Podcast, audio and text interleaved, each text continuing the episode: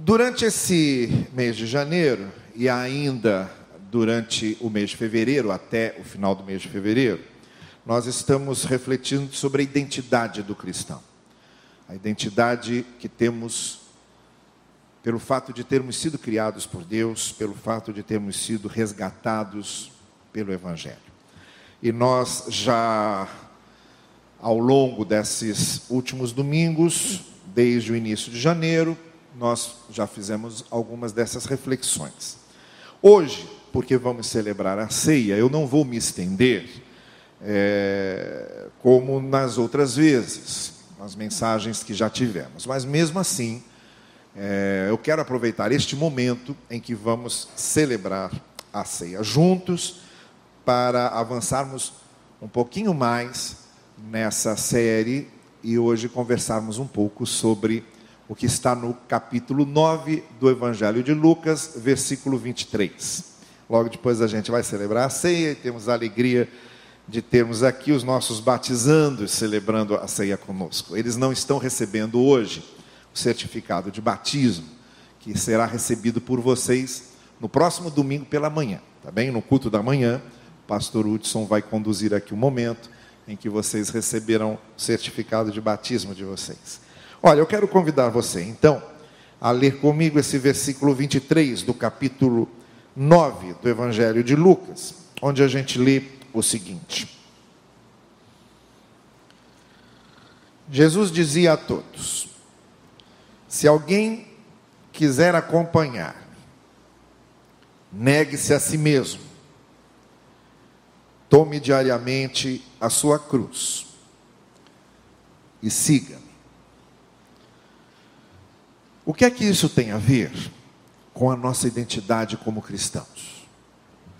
De que maneira nós nos encontramos aqui, nessas palavras, nesse aviso de Jesus? Foi muito bom até nós termos a oportunidade de fixar os nossos olhos nesse texto, numa noite como hoje, em que nós estamos vendo pessoas sendo batizadas, porque elas estão no seu batismo dizendo exatamente isso: que negaram a si mesmas, que estão tomando agora cada dia a sua cruz e que estão seguindo a Cristo. Há três coisas que eu gostaria de refletir com vocês sobre isso. Quando a gente pensa nessas palavras, e tenta entender como elas formam a nossa identidade, como elas dão conteúdo e dão essência ao fato de sermos discípulos de Jesus, há três coisas que não podem deixar de fazer parte da nossa reflexão sobre isso. A primeira é a seguinte: nós somos sempre insuficientes. Nós não nos bastamos.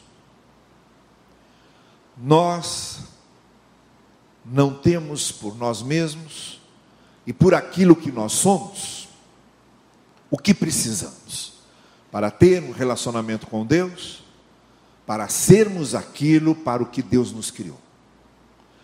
Por isso, as primeiras palavras de Jesus são essas: negue-se a si mesmo, isto é, reconheça que nós não somos suficientes, não nos bastamos.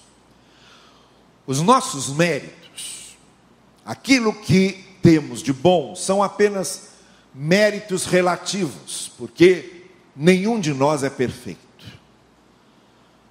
Aquilo que temos de bom é relativamente o que temos de bom. Porque nenhum de nós é absolutamente bom todo tempo, toda hora, sem falharmos nunca, sem tropeçarmos nunca.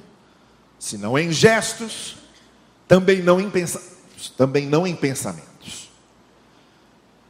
Se nós pensarmos bem, nós vamos sim flagrar, flagrar em nós as nossas fraquezas, os nossos limites, as nossas fronteiras, elas estão muito claras, elas são muito nítidas.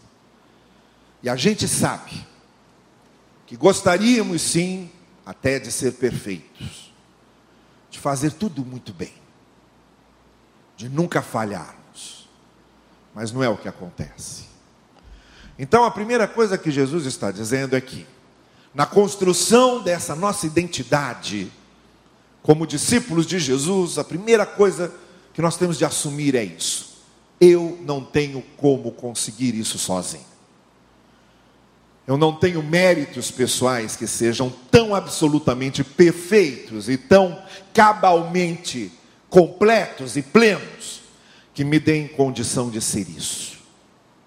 Então eu preciso aprender a negar esse orgulho que há em mim, essa soberba que muitas vezes há em mim, essa arrogância individual que há em mim, e que às vezes quer me vender a ideia de que eu posso, quando eu não posso. A nossa lógica, no que se refere a isso, é a lógica daquele que não sabe nadar e está se afogando. Uma pessoa que não sabe nadar e está se afogando, por mais que ela se debata, por mais que ela bata braços, bata pernas, por mais que ela tente ficar acima d'água, ela não vai conseguir, porque ela não sabe nadar.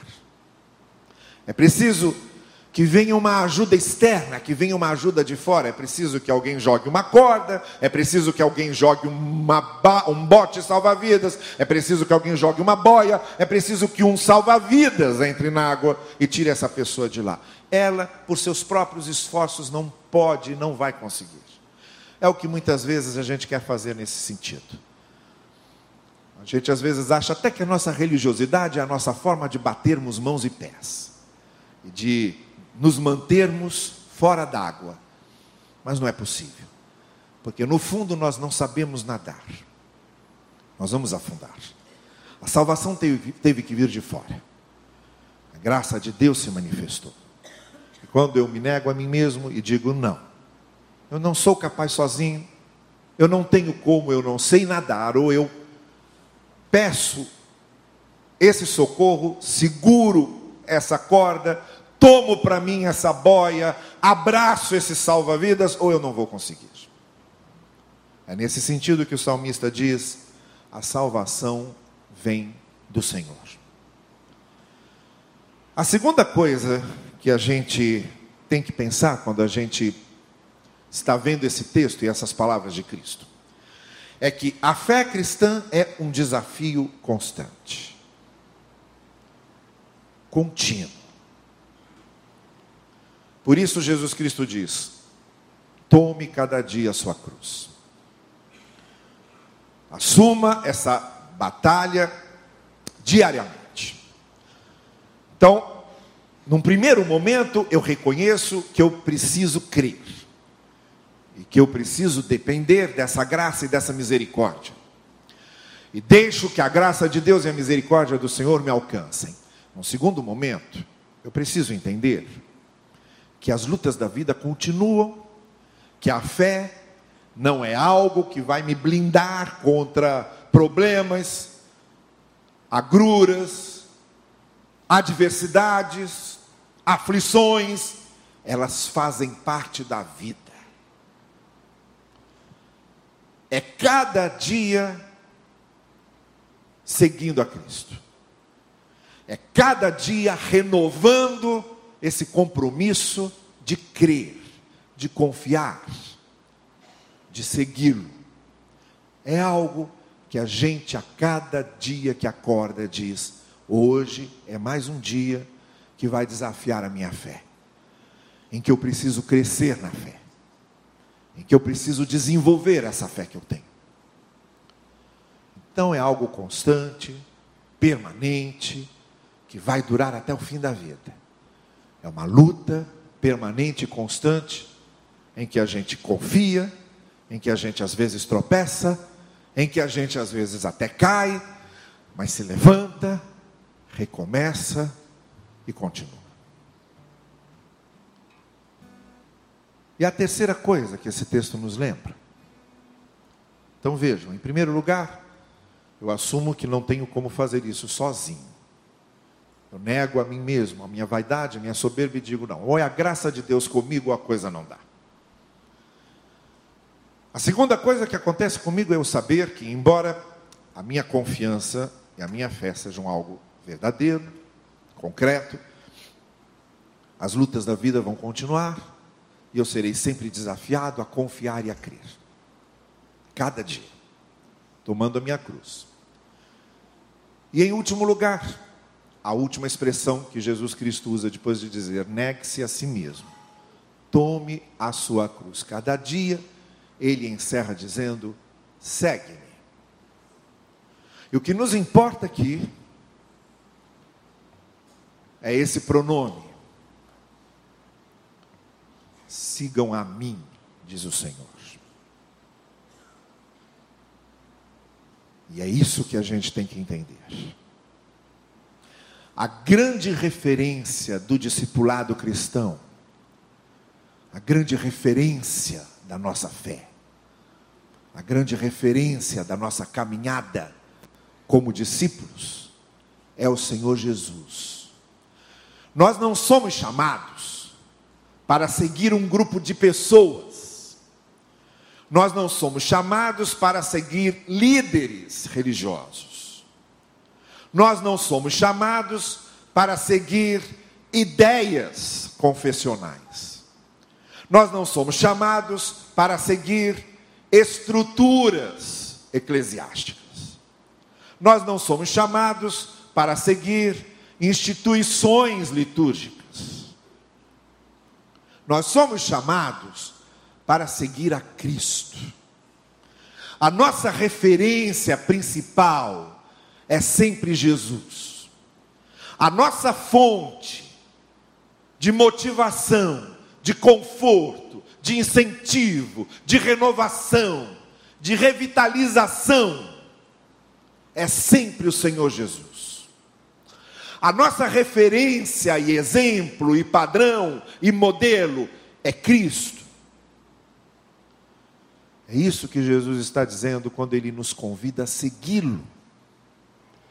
Ele está falando muito sério. Ele está dizendo: qualquer outra opção não serve.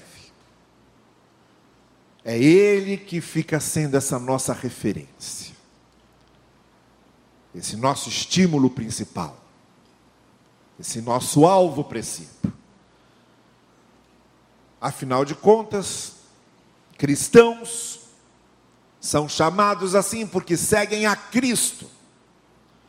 Cristianismo é chamado assim porque Cristo está no centro. Igreja cristã é assim chamada porque é uma igreja que pertence a Cristo. E discípulos de Jesus são chamados discípulos de Jesus porque são de Jesus. E nessa noite, vamos sair daqui com isso muito claro no nosso coração e na nossa mente. Os batismos que assistimos, os batismos que assistimos, eles nos mostraram pessoas que disseram: Eu me nego a mim mesmo, eu tomo cada dia minha cruz e eu sigo a Cristo. No momento em que vamos receber o pão e o cálice, símbolos do corpo e do sangue de Jesus, nós estamos dizendo: o que o Jesus fez por mim é para que eu o siga. E eu quero segui-lo e eu estou seguindo. Vamos usar este momento para renovarmos esse nosso propósito. Não saiam daqui apenas porque vieram a um culto. Saiam daqui porque somos discípulos de Jesus. Não comecem sua semana e suas lutas diárias apenas porque estiveram na igreja no domingo. Comecem a sua semana e comecem as suas lutas diárias, porque vocês estão seguindo a Cristo.